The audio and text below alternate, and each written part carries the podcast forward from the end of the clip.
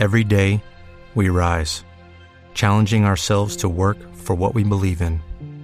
At U.S. Border Patrol, protecting our borders is more than a job, it's a calling. Agents answer the call, working together to keep our country and communities safe. If you're ready for a new mission, join U.S. Border Patrol and go beyond. Learn more at cbp.gov/careers.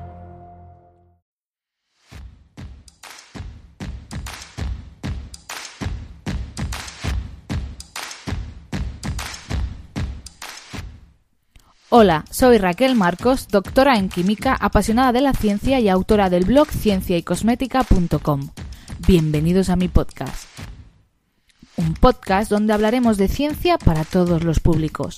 Buscaremos respuestas, pero sobre todo nos haremos muchas preguntas. Porque sin preguntas la ciencia no existiría.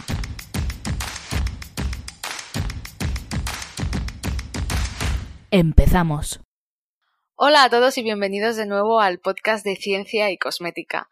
Yo soy Raquel y os acompañaré a lo largo de todo este episodio.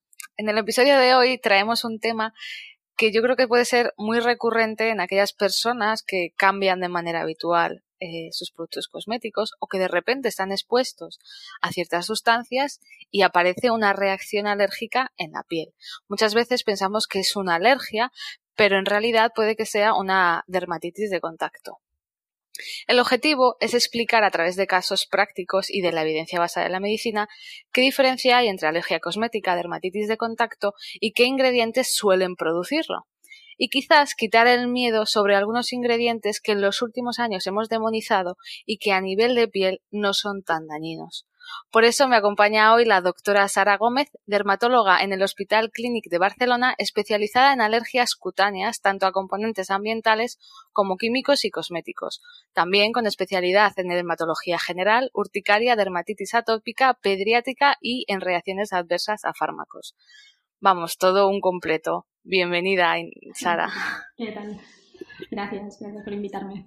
Bueno, yo creo que la dermatitis de contacto suele ser eh, bastante recurrente, sobre todo en, muchos de mis seguidores que, que cambian demasiado habitual a los cosméticos, pero muchas veces no tenemos idea de, de lo que es, ¿no? ¿Qué es realmente la dermatitis de contacto? ¿Qué activa este mecanismo fisiológico en la piel y qué tipos podemos encontrar? Bueno, pues mira, realmente la dermatitis de contacto es bastante frecuente, ¿vale? Es una inflamación que aparece en la piel eh, cuando contactamos con algún agente externo, ¿vale? No, siempre es por una alergia, a veces es directamente porque este producto nos produce toxicidad en la piel, irritación, y entonces nos aparecen lesiones, ¿vale? Normalmente son costras, rojeces, grietas, incluso pueden aparecer vesículas o ampollitas y las solemos encontrar en las zonas donde contactamos con ese producto, ¿vale? Muchas veces son cosméticos, ¿eh? de hecho cada vez es más frecuente que, esto nos pase con cosméticos, pero puede pasarnos con cualquier cosa que toquemos realmente. Eh, puede pasar también en las mucosas, a veces lo vemos dentro de la boca incluso, es poco frecuente, pero, pero lo llegamos a ver. Y es eso, la mayoría de veces lo vemos con, con productos cosméticos, sobre todo cuando utilizamos varios, vamos haciendo cambios y lo hacemos en, condiciones que no son adecuadas. A veces sí que lo vemos con contacto con, herramientas, por ejemplo, que esto ya sería más una dermatitis irritativa por, un contacto físico.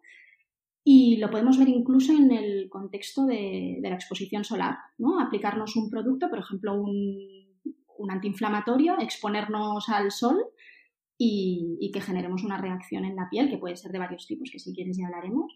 Pero en general hay que pensar que lo, más frecuente es que tengamos una dermatitis de contacto irritativa, que se, llama así, ¿vale? Que es en el 80% de los casos y es lo típico del, del contacto constante con el agua, ¿vale? Pacientes que, por ejemplo, se lavan muchísimo las manos o que tienen un trabajo que requiere muchísima higiene, ¿no? Por ejemplo, el personal sanitario, eh, lo que vemos es que acaban haciendo eczemas en las manos y que además predispone al otro tipo de dermatitis, que es la que a nosotros nos interesa, que es la alérgica, ¿vale? que sería prácticamente el 20% de los casos que, vemos, que son estos pacientes que se han llegado a sensibilizar. ¿vale? Para sensibilizarnos siempre hay que pasar por una primera fase de contacto con este alérgeno o con esta sustancia y al cabo de un tiempo y después de, reexponernos a este alérgeno, que ya en este caso sería un alérgeno, entonces es cuando empezaríamos a presentar la reacción. Por eso a veces nos compramos una crema, la empezamos a utilizar y nos va bien, y al cabo de unas semanas o de unos días empezamos a notar picores y rojeces. Y esto puede ser que sea por, porque nos hemos sensibilizado y nos hemos hecho alérgicos contra, contra este producto. Y bueno, vamos a hablar más tarde de, los productos cosméticos, ¿no? Pero como tú dices, hay, muchas sustancias o muchos, bueno, herramientas o productos con los que estamos en contacto y que nos pueden generar esta, esta erupción, ¿no? Como son joyas, bisutería. Eh, ¿Qué compuestos tienen estos productos que hacen que nuestro organismo reaccione frente a esta con una dermatitis de contacto que puede desencadenar finalmente en una alergia?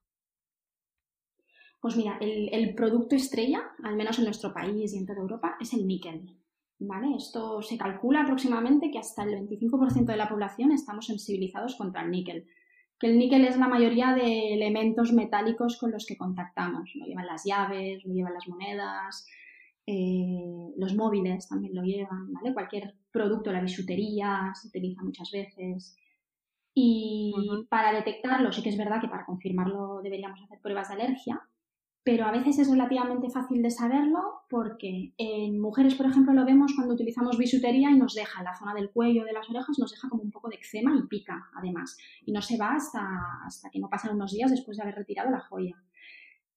Los textiles, ¿no? También pueden sí, ser. los colorantes de los textiles. Lo que pasa que no es, eh, es relativamente frecuente, pero no es de los que más. O sea, aparte de los metales, eh, en segundo lugar, al menos en nuestro país, ya, son los conservantes de los cosméticos.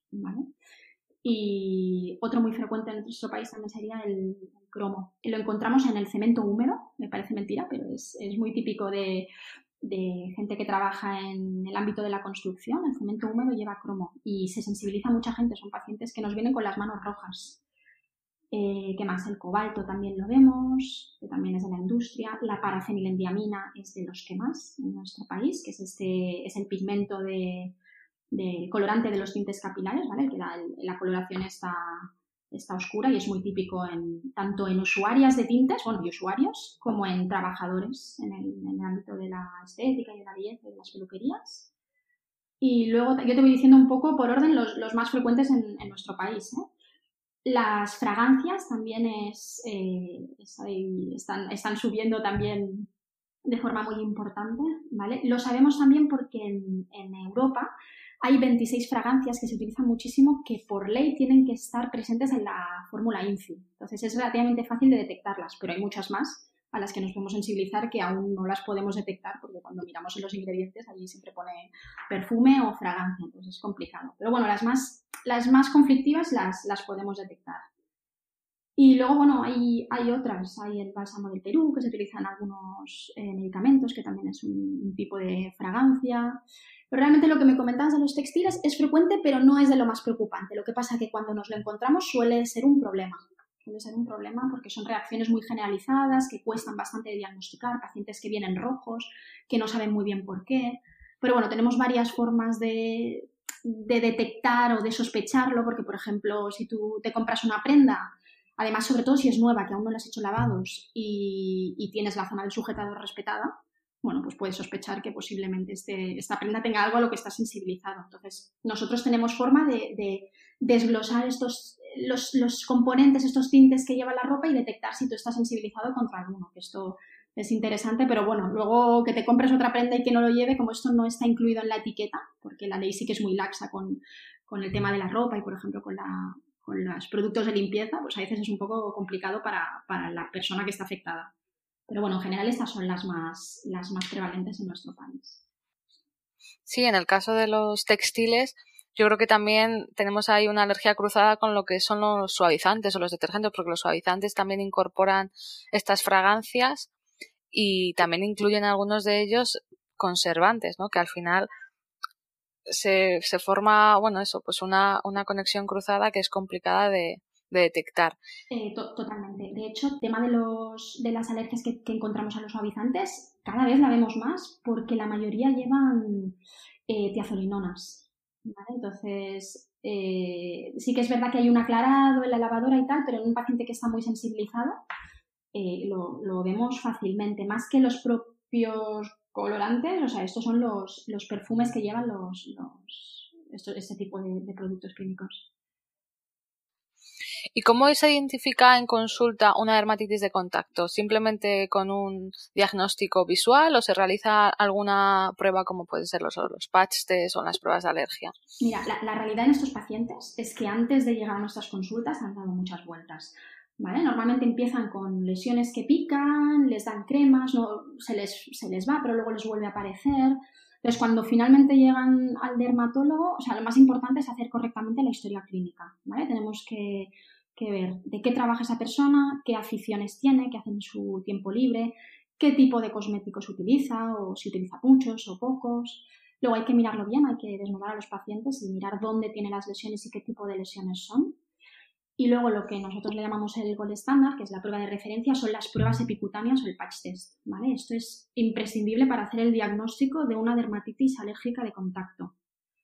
Entonces, esto eh, es una prueba eh, bastante sencilla y muy segura, ¿vale? Que lo que intenta es reproducir esta alergia. Entonces, probablemente la habrás visto alguna vez, es una, ponemos unos parches, parecen como unas pegatinas que se colocan habitualmente en la espalda, que tienen unos pocillos que son como de plástico, de papel, y allí ponemos, en cada pocillo se pone un alérgeno. ¿Vale? Habitualmente ponemos unos alérgenos que pertenecen a la batería estándar española o europea, que son un, conjunto de unos 30 alérgenos a los que sabemos que muchos europeos estamos sensibilizados, entonces con esto podemos hacer el diagnóstico de, un porcentaje muy alto de casos. Pero sí que es verdad que a veces nos vienen pacientes que tienen de los que sospechamos una alergia muy concreta, ¿no? O que sospechamos, por ejemplo, que tienen alergia a un antibiótico que se han puesto en crema. Bueno, pues tenemos una batería de antibióticos, tenemos batería de cosméticos, o batería de plantas incluso, de fotoprotectores, batería de, o sea, hay varias, ¿eh? de peluquería, de anestésicos, hay varias. Entonces esto se orienta un poco en función de la historia clínica, por eso es tan importante ver bien al paciente y preguntarle bien y a veces no es hasta la segunda o tercera visita que nos da la clave de, ah, es verdad, el verano pasado empecé a hacer no sé qué, o, me compré no sé qué productos y ahora me lo pongo en la ropa. Bueno, hay que, hay que hablar muy bien con los pacientes y escucharlos muy bien, porque si no es complicado. Entonces, aplicamos esos parches normalmente eh, el primer día de la semana, que es el lunes. El miércoles, o sea, a las 48 horas, los retiramos. With the Lucky Land slots, you can get lucky just about anywhere. This is your captain speaking. Uh, we've got clear runway and the weather's fine, but we're just going to circle up here a while and uh, get lucky. No, no, nothing like that. It's just these cash prizes add up quick. So I suggest you sit back, keep your tray table upright, and start getting lucky. Play for free at LuckyLandSlots.com. Are you feeling lucky? No purchase necessary. Void where prohibited by law. 18 plus terms and conditions apply. See website for details. Okay, round two. Name something that's not boring. A laundry? Ooh, a book club. Computer solitaire, huh? Ah, oh, sorry. We were looking for Chumba Casino. That's right. ChumbaCasino.com has over 100 casino style games. Join today and play for free for your chance to redeem some serious prizes. ChumbaCasino.com. No purchase necessary. Full prohibited by law. 18 plus terms and conditions apply. See website for details. Los marcamos y los valoramos, pero el diagnóstico lo tenemos el viernes normalmente, ¿vale? A los cinco días. Porque es cuando vemos qué tipo de reacción han hecho. Eh, en función de la gravedad de la reacción, lo que vemos básicamente es una, en la zona donde hemos aplicado el alérgeno, que es como un pocillo, una, como si fuese una moneda de dos céntimos más o menos de tamaño, lo que vemos es una reacción, una rojez, incluso vesículas, en el caso de que el paciente sea alérgico. Y en función de si es más o menos intensa, pues sabremos si el paciente es más o menos alérgico. Entonces se, se, mira, como todo esto está estandarizado y está comercializado, estas baterías ya, ya están, se venden, eh, nosotros lo que hacemos es mirar qué alergia, qué alérgeno corresponde y informar al paciente de cuáles son las fuentes de contacto y las que debería evitar o qué puede hacer para, mm. evitar la exposición, para estar, para estar menos expuesto. Y sí que es verdad que hay algunos casos que nosotros hacemos las pruebas, las, las pruebas epicutáneas y no hay manera de encontrar el alérgeno a pesar de que tenemos una sospecha muy alta. Entonces, en estos casos, que son muy poquitos, les hacemos un ROAD test, que es como un test de uso. Ellos se aplican el producto durante un par de semanas en una zona, por ejemplo, en el antebrazo o así. Se aplican el, el producto mañana y noche y vemos si hacen reacción, porque a veces con esta prueba sí que encontramos que realmente el paciente está sensibilizado, pero no hemos tenido forma de encontrarlo con, con las baterías. Y luego también valorar la relevancia, ¿vale? A veces hacemos estas pruebas, encontramos positividad, me lo invento, al, níquel, que esto es algo muy frecuente, pero es que el paciente nos viene porque cuando se pone una cierta crema le está dando alergia. Bueno, pues eres alérgico al níquel, pero en este caso no, no te está dando ningún problema probablemente. Esto, esto hay que mirarlo muy bien, hay que valorarlo muy bien con el paciente. Sí, claro, luego tenemos las alergias cruzadas de, de las mezclas y, al final es un, es, un, es una suma de todo, ¿no? ¿Y qué ocurre, no? Porque, claro, eh, al final la erupción es una inflamación, es una respuesta de nuestro cuerpo, ¿no? Es una inflamación. ¿Dónde se produce esta inflamación? ¿A nivel de la epidermis, a nivel de la dermis?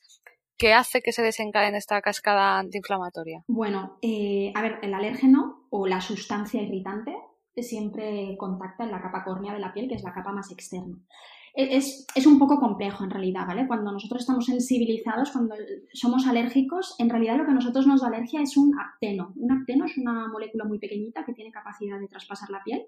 Entonces, una vez la traspasas, se une a proteínas propias. Entonces, esta es lo, lo que hace es activar el sistema inmunológico, ¿vale? Y hacer toda esta cascada que os decía de primero sensibilización y luego reexposición y, y generación de esta, de esta erupción. Eh, no solo se afecta la epidermis, cuando tú tienes una reacción intensa, aparte de las capas más superficiales de la piel, estás afectando todo, o sea, afectas la dermis perfectamente. Hay casos en los que vemos es una inflamación, vemos un poquito de eritema, ¿no? un poquito de rojez en la, en la capa superficial de la piel, pero el paciente, bueno, más o menos lo tolera y tiene un poquito de picor, pero lo aguanta pero luego tenemos casos gravísimos de que incluso hay necrosis, o sea que se están afectando mm, todas las capas de la epidermis, está afectando la dermis. Esto depende de cada alérgeno, del grado de sensibilización de cada paciente y de cómo tú tengas la piel, porque no es lo mismo tener la piel sana que tener ya una piel agredida, porque lo que te contaba antes, ¿no? Contactas mucho con el agua y encima contactas con el alérgeno y, haces una reacción importante. Pero eh, realmente no, no, es tan sencillo. ¿eh? Hay mucha, muchos factores preinflamatorios que están implicados, hay muchas células del sistema inmunológico que también están implicados, que no es lo mismo si estamos hablando de una alergia que de una dermatitis de contacto irritativa. Exacto. Es bastante complejo, pero a la práctica, si nosotros hacemos una biopsia de unas lesiones por alergia o de unas lesiones por irritación, si son intensas, a veces no las diferenciamos por eso es lo que te decía tan importante la historia clínica y hablar con el paciente y, hacer las pruebas epicutanas, que es lo que nos dará el, diagnóstico definitivo. Sí, eso es lo que te iba a preguntar ahora, ¿no? Que creo que es muy importante diferenciar en que algo te dé alergia, o sea, es decir, que tengas alergia sea por la vía que sea, o que algo te dé una dermatitis de contacto, pues eso, de manera esporádica o cuando usas un producto en concreto, que son dos cosas diferentes, ¿no? Ocurre mucho también con el tema de, del gluten, que no es lo mismo, o con las intolerancias y las alergias, que lo mejor es acudir al final al profesional que se puede identificar entre una alergia y una dermatitis de contacto, porque a nivel de usuario yo creo que es muy complejo decir, no, esto me da alergia. Mm. Esto nos pasa, por ejemplo, mira, eh, es, bastante sencillo de entender. Una dermatitis irritativa de contacto al final la podemos tener absolutamente todos, ¿vale? Si tú coges una sustancia que sea irritante y te la aplicas un cierto tiempo y a una cierta cantidad o una cierta concentración, te puedo, por ejemplo, la lejía, es que al final prácticamente a todos en algún grado nos va a dar algún tipo de irritación, ¿vale? Entonces, hay gente que ya nos viene autodiagnosticada de, bueno, es que soy alérgico a la alergia. No, es que a lo mejor estás usando demasiados productos irritantes y el problema es otro. El problema es que no te estás protegiendo bien, no estás haciendo bien el lavado de manos.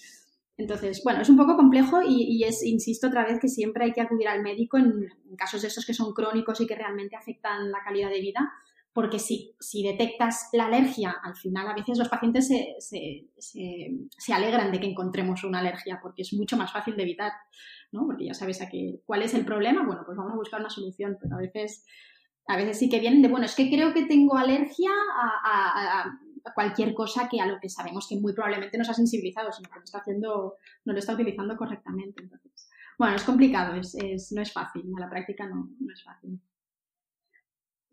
Y podemos llegar a sensibilizarnos, o sea, podemos llegar a crearnos una alergia, porque esto sí que es muy habitual en profesiones como has mencionado, como los peluqueros, ¿no? Que están en contacto pues con el agua, con los tintes, que llevan estos activadores para luego la, para la coloración.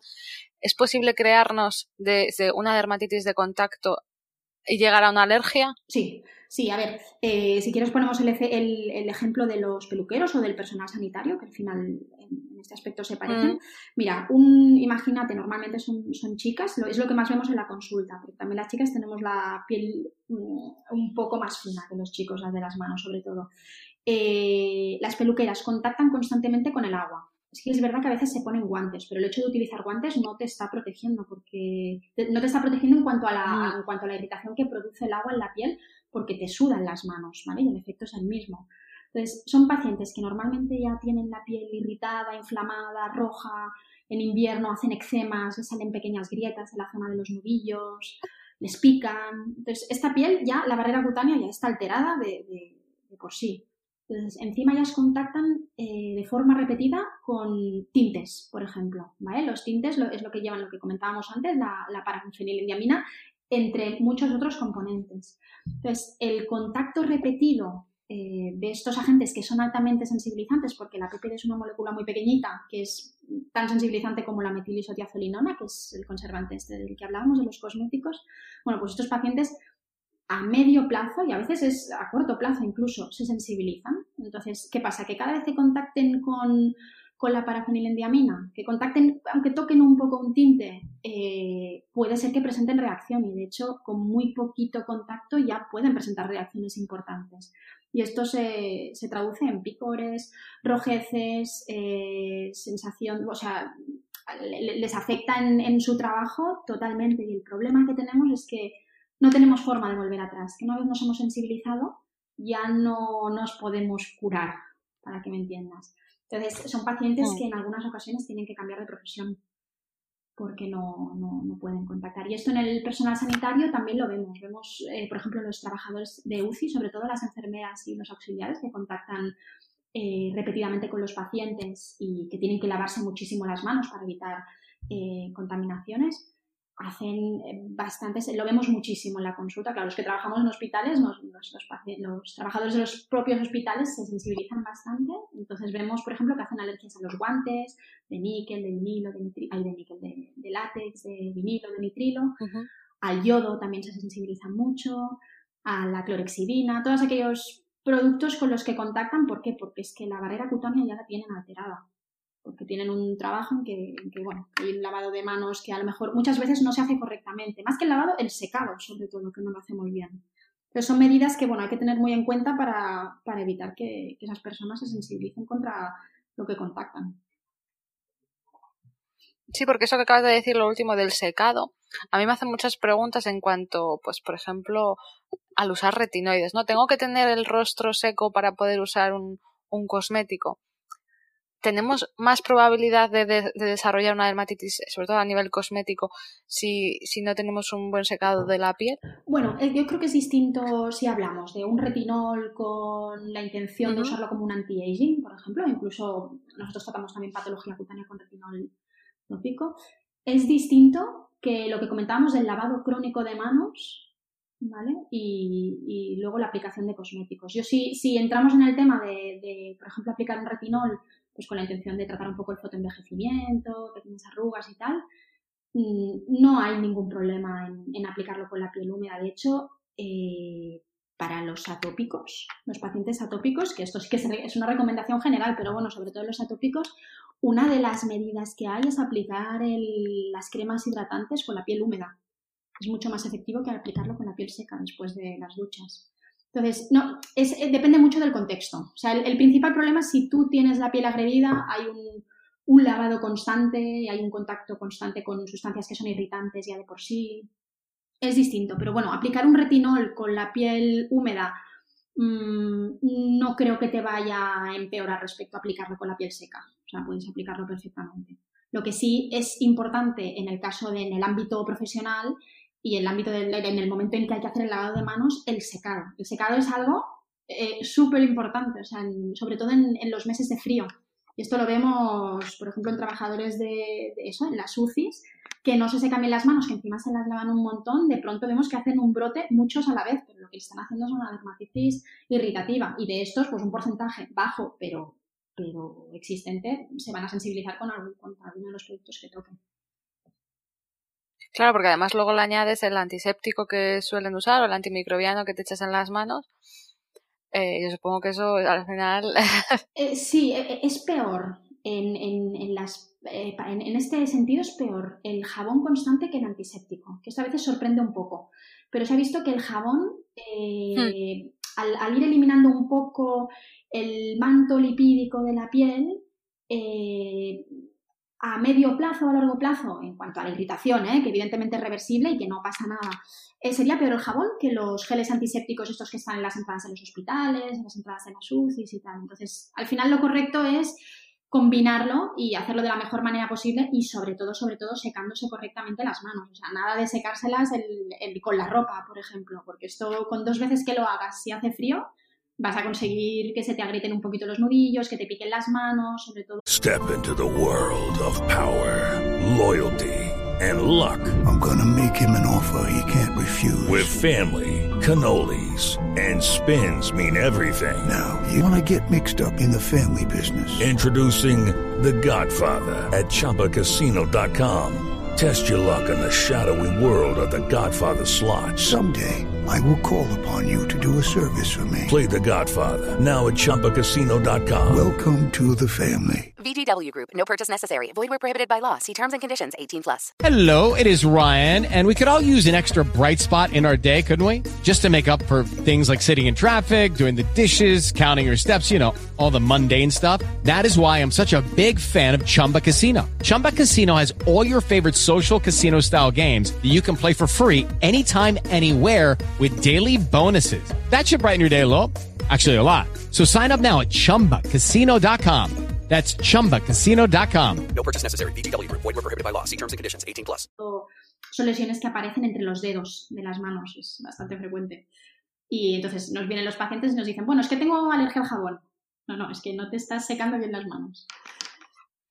Sí, al final el, el ritual de higiene es bastante importante porque podemos sí, destrozar la piel, bueno, agredir la, la, la barrera cutánea y, y, exponerla a, bueno, pues a alérgenos que nos pueden generar ese tipo de dermatitis. En el campo cosmético, yo creo que también es muy habitual la dermatitis de contacto debida a, a los cosméticos o al abuso o a las mezclas. ¿Qué podemos hacer como usuarios si de repente cambio mi rutina, que suele ser muy habitual, y me sale una reacción en, en la piel y no sé, no sé cómo manejarla, ¿no? Porque la manera más habitual de manejarla es aplicarte otro producto calmante o, ¿no? Entonces, ¿cuál sería la estrategia más eh, coherente en el caso de tener una dermatitis de contacto por cosmético?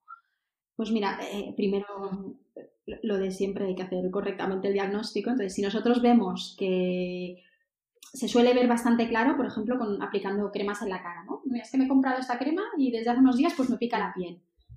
Bueno, eh, primero habría que mirar cuál es el cosmético sospechoso y retirarlo. No añadir otra cosa, sino retirarlo. Y lo correcto eh, sería intentar retirarlo prácticamente todo, porque a la práctica se dice más o menos que de media las mujeres, al menos las mujeres españolas, usamos una media de 12 productos, entre 12 y 17 eh, cosméticos al día.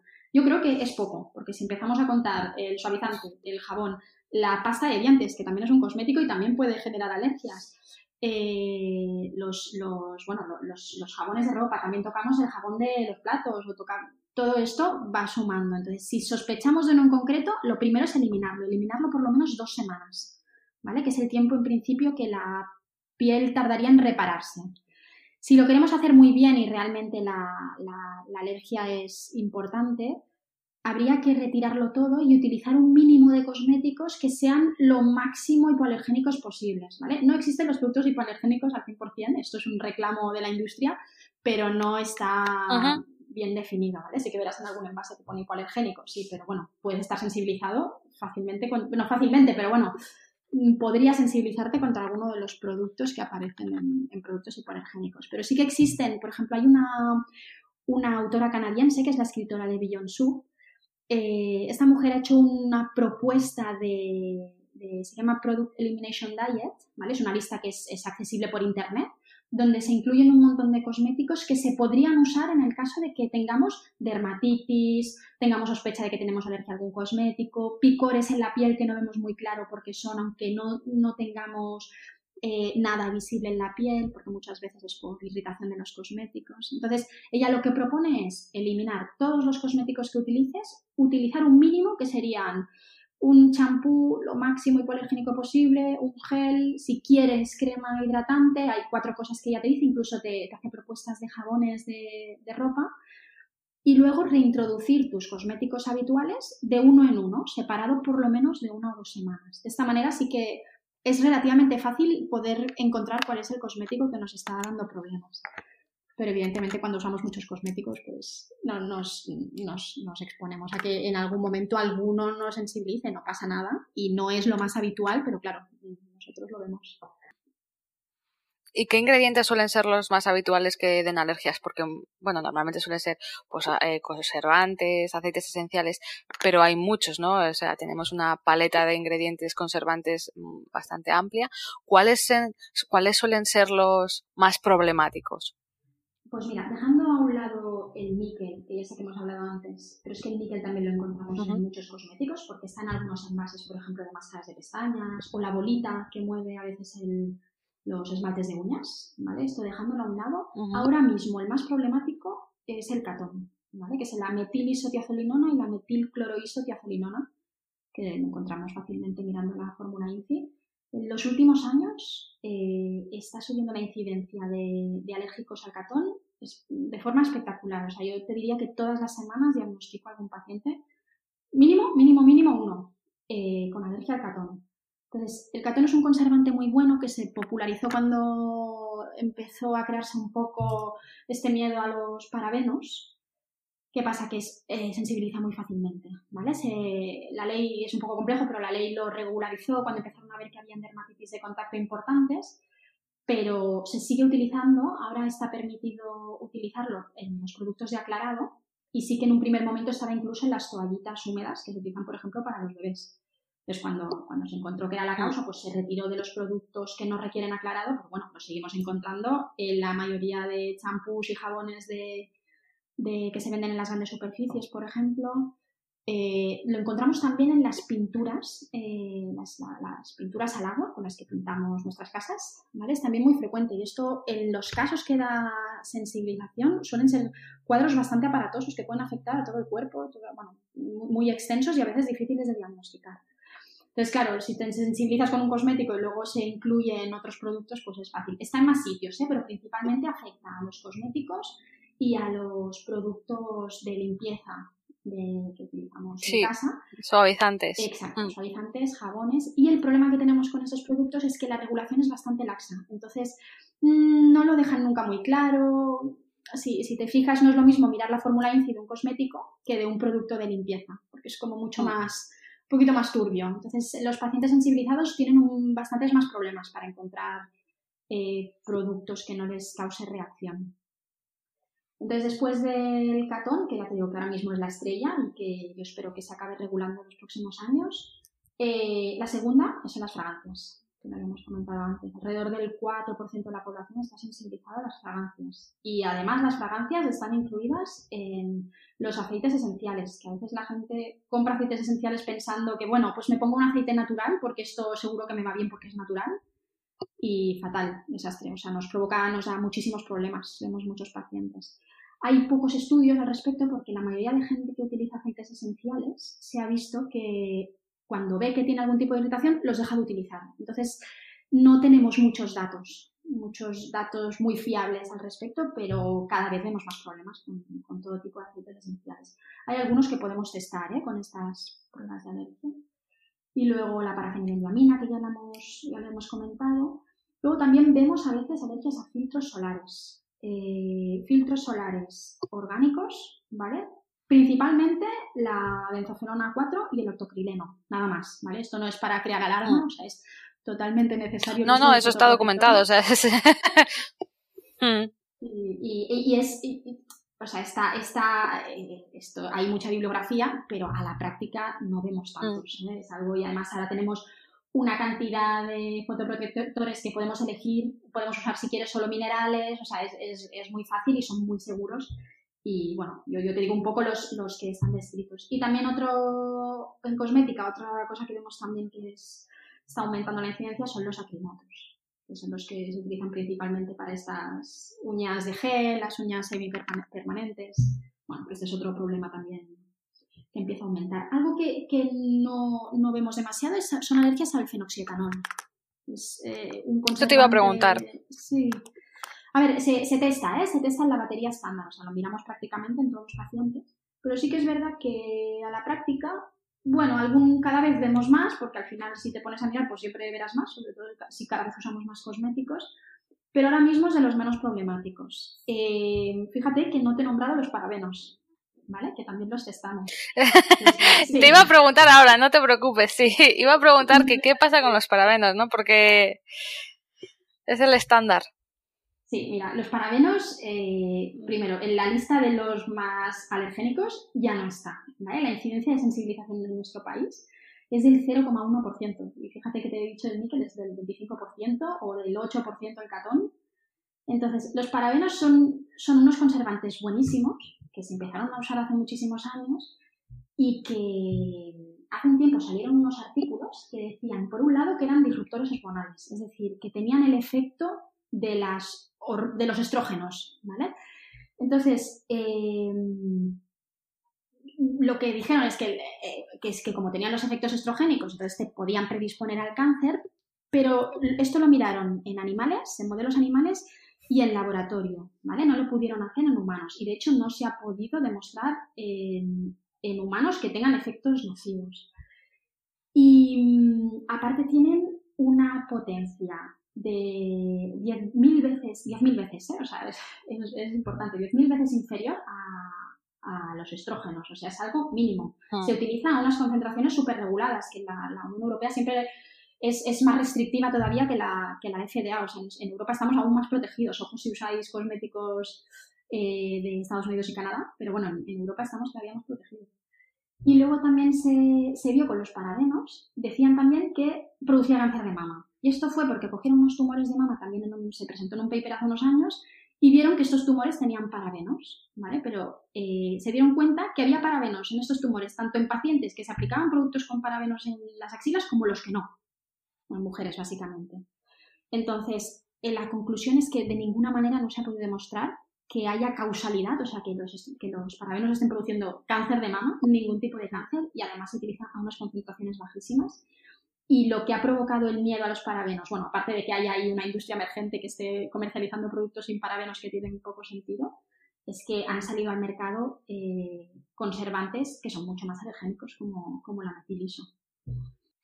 Sí, además, eh, hace poco, no me acuerdo en qué mes, pero bueno, este año, en el 2019, salía que los parabenos son el no alérgeno otorgado por la, por la Asociación de Dermatitis de Contacto estadounidense.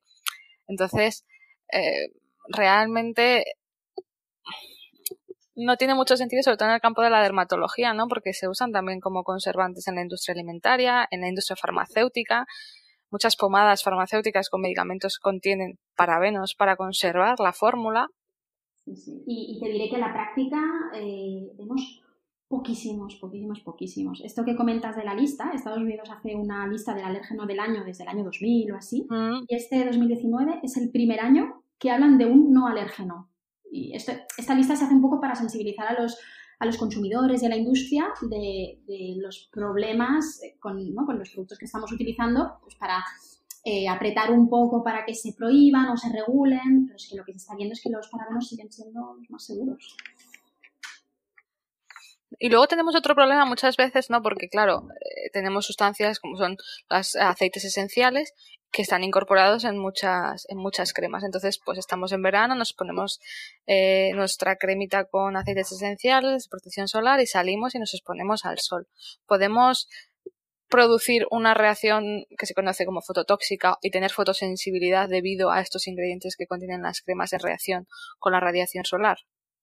Eh, pues sí, Sí, sí, o sea, es verdad que se está popularizando mucho el uso de los aceites esenciales, porque además hay algunos que dicen que protegen, que tienen una. que permiten una cierta. tienen un SPF bajísimo, no sé si un 2, un 10, bueno, esto es una barbaridad, ¿vale? Porque no, no hay Hmm. ningún tipo. no está estandarizado, no hay ningún tipo de estudio detrás que, que lo haga bien. Entonces, si nos lo ponemos y nos exponemos al sol, es verdad que a la mayoría de gente no le va a pasar nada en cuanto a alergia, ¿eh? porque luego está aumentando el riesgo de cáncer de piel, es posible que se queme, es un desastre aplicarlo a un niño, esto ya es un tema aparte, pero esto es un desastre. Pero sí que es verdad que al aplicarnos el, el, el aceite, este aceite esencial en la piel y exponernos al sol, podemos tener fotosensibilidad, ¿vale? Fotosensibilidad en forma de fototoxicidad.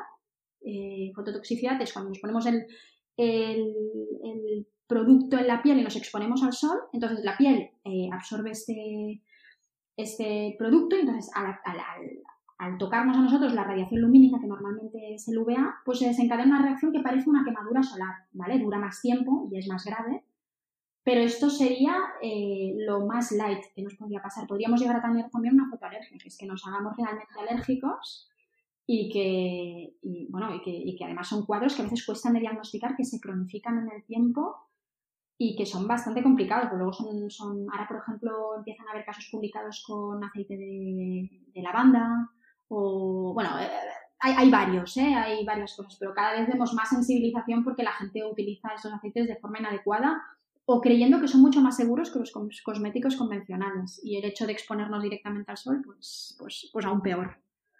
Es mucho peor. Sí, además es que los aceites esenciales son como unas 150, 200 sustancias químicas en una sola gota. En función sí. del laboratorio que te lo comercialice, puede estar quimiotipado o no, es decir, caracterizado químicamente de tengo tanto por ciento de este terpeno o, o del limonene, etcétera. Y para mí, o sea, son, son unos ingredientes que hay que tener mucho respeto porque también se usan en, en terapia se están em empezando a usar en la medicina, está saliendo ahora, pero no tenemos datos y necesitamos, desde mi punto de vista, unos conocimientos adecuados sobre cómo funciona cada ingrediente o cada compuesto químico presente en estos aceites esenciales. Es un poco peligroso para mí. Sí, es un poco arriesgadito. Sí, sí, sí. Y antes has mencionado las uñas de acrilato. Es cierto que también este año salió una noticia en un, en un periódico en el que decía que bueno que la, tu manicura te podía estar, eh, pues eso, poniendo en peligro pues la piel y era el tema de los acrilatos. Tenemos mucha reincidencia de alergia a los acrilatos. ¿Cómo podemos detectarla, no? Porque nos pueden hacer la manicura, pero la alergia podemos presentarla, por así decirlo, en otra zona de, del cuerpo, ¿verdad? Pues mira, sí, eh, esto se ha empezado a hablar hace poquito, se presentó en el Congreso Español el grupo de GEIRAC, que es el grupo que se, es el grupo español de investigación de dermatitis de contacto y alergia cutánea, ¿vale? Eh, lo que vieron es que está aumentando la incidencia de alergia a acrilatos, sobre todo en el contexto de, del uso de kits caseros, ¿vale? Se han empezado a vender kits caseros para hacerse la manicura de gel o estos esmaltes semipermanentes. Entonces, evidentemente, si tú lo compras y no tienes una formación específica de cómo utilizarlos bien, es relativamente fácil sensibilizarle, sensibilizarte. Cuando, cuando nosotros nos lo aplicamos, lo que nos ponemos es el monómero, ¿vale? Que es lo que sensibiliza. Luego aplicamos una fuente de luz, que eso también es un tema aparte porque hay algunas que son LEDs, pero hay otras que son radiación ultravioleta y estas en principio podrían tener un aumento de riesgo de cáncer de piel, pero muy bajo, pero bueno, hay que tenerlo en cuenta. Entonces, eh, antes de que se polimericen, o sea, antes de aplicar la luz, es cuando el contacto con estas sustancias nos puede sensibilizar con relativa facilidad, porque los acrilatos son muy sensibilizantes. Entonces, hasta ahora lo veíamos en personas que se dedican al ámbito de la estética y que las realizan, y en usuarias era rarísimo. Y, y, ahora empezamos a verlo cada vez más en, en, usuarias. Y esto no tiene nada que ver con el esmaltado convencional de las uñas, que esto usa resinas. O sea, este que te dura unos días, teóricamente, y que al cabo de los días te lo tienes que recambiar, no es este. Estamos hablando del, del que es semipermanente, que aparte destroza la lámina ungueal y que tiene otros problemas. Entonces, el problema principal que hay con, estos, con, con los acrilatos es que una vez te sensibilizas, aparte que hace reacción cruzada con otros acrilatos y que acabas sensibilizándote a muchos más, es que si en algún momento tú necesitas una prótesis, un alimento de cadera, te tienen que poner una lente intraocular, eh, también material dental. Si estás sensibilizado, difícilmente vas a tolerar eh, estas intervenciones. Entonces, claro, hay que valorar un poco el riesgo-beneficio. ¿Te compensa arriesgarte a sensibilizarte si estás haciendo un mal uso de los acrilatos? Si luego de aquí unos años puede ser que necesites alguno de estos dispositivos es complicado. Entonces está intentando eh, no, no, no, prohibirlos, sino se está intentando desde, desde el regular un poco el uso de estos, de, estos dispositivos caseros, porque es que es, un desastre y lo, lo vemos cada día en las consultas. Sí, yo creo que el problema está en querer usar todos de todos en casa, eh, seguir las modas, seguir las tendencias y al final eh, nos estamos un poco destrozando la piel porque no tenemos los conocimientos suficientes.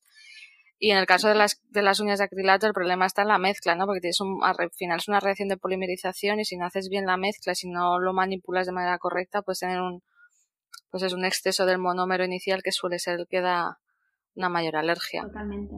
Y las reacciones que da eh, pueden ser intensas, ¿eh? Normalmente lo vemos porque las pacientes nos mm. vienen teniendo alrededor de las uñas eh, como eczemas y, y la piel como endurecida, ¿vale? Esto sobre todo en las usuarias.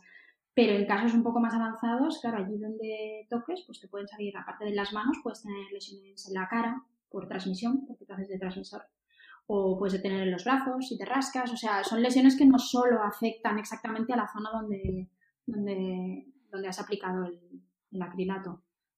Y en el caso de tener ya, yo creo que para redondear todo este tema un poco, ¿no? Porque al final Muchas veces nos generamos nosotros mismos estas dermatitis de contacto por el querer usar todo aquello que vemos en las redes sociales sobre todo y tenemos una piel pues que no es todo terreno, ¿no? Tenemos una piel muy reactiva, una dermatitis atópica, una psoriasis, una dermatitis seborreica, lo que sea. ¿Qué consejo les darías tú a los oyentes o a los usuarios para evitar eh, una inflamación y una dermatitis de contacto por, por cosméticos sobre todo? Pues mira, lo importante es tener la barrera cutánea sana, ¿vale? Esto es lo más importante. Entonces, eh, las medidas que le damos a los pacientes, eh, por ejemplo, con dermatitis atópica o pacientes con la piel muy seca, o esto es algo que hago yo misma y no tengo una dermatitis. O sea, lo que deberíamos hacer eh, en general es, te digo un poco la lista de lo que recomendamos siempre.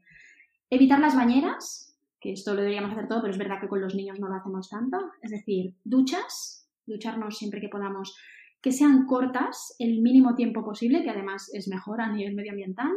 El agua caliente va fatal, que esto la mayoría de gente ya, pues que me encanta el agua caliente. Bueno, el agua caliente para la piel y, para las pieles secas o reactivas es lo, que les va peor.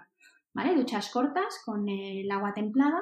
Entonces hay que usar los jabones, que si siempre es preferente, es, es muchísimo mejor usar Sindex que jabones. Eh, y aplicarlo solo en las zonas sucias, porque la gente se lava diariamente los brazos, las piernas, la barriga. A ver, son zonas que si no las tenemos sucias no necesitamos lavarlas porque no, no es necesario. Lo único que haces es resecar, ¿vale? Y aparte hay un tema que es el, todo el tema del microbioma que ahora se empieza a hablar mucho, mm.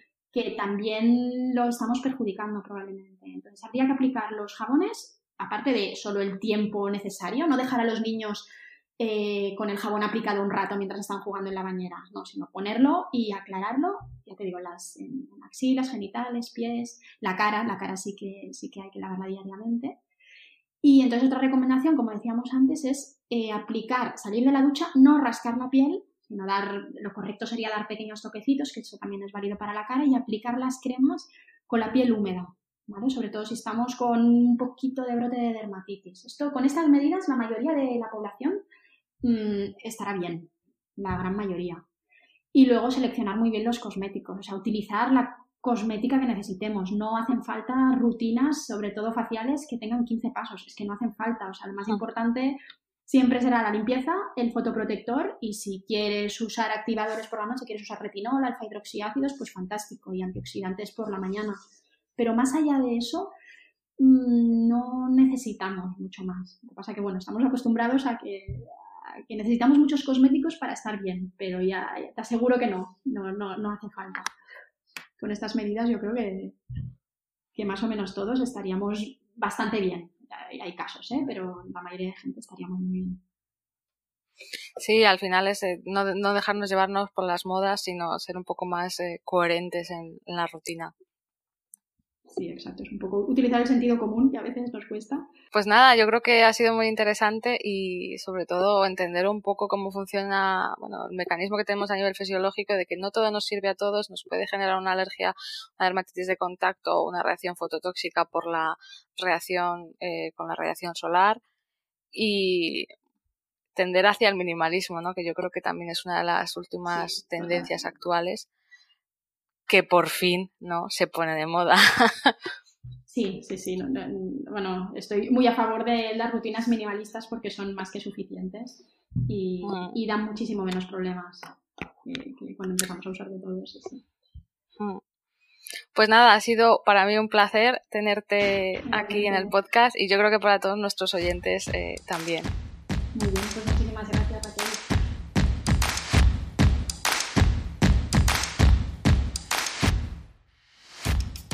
Si te ha gustado este podcast, no dudes en compartirlo, dejar un comentario en cualquier plataforma o regalarme 5 estrellas en Apple Podcasts.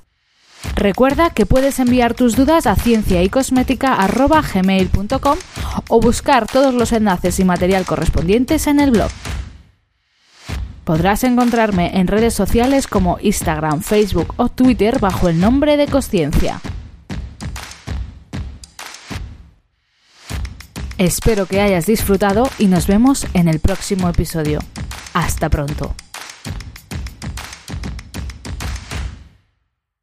¿No se merece tu familia lo mejor? Entonces, ¿por qué no los mejores huevos? Ahora, Egglands Best están disponibles en deliciosas opciones. Huevos clásicos, de gallina libre de jaula y orgánicos de Egglands, que ofrecen un sabor más delicioso y fresco de granja que le encantará a tu familia. En comparación con los huevos ordinarios, Egglands Best contiene la mejor nutrición como 6 veces más vitamina D, 10 veces más vitamina E y el doble de omega 3 y B12. Solo Egglands Best. Mejor sabor, mejor nutrición, mejores huevos. Visita egglandsbest.com para más información.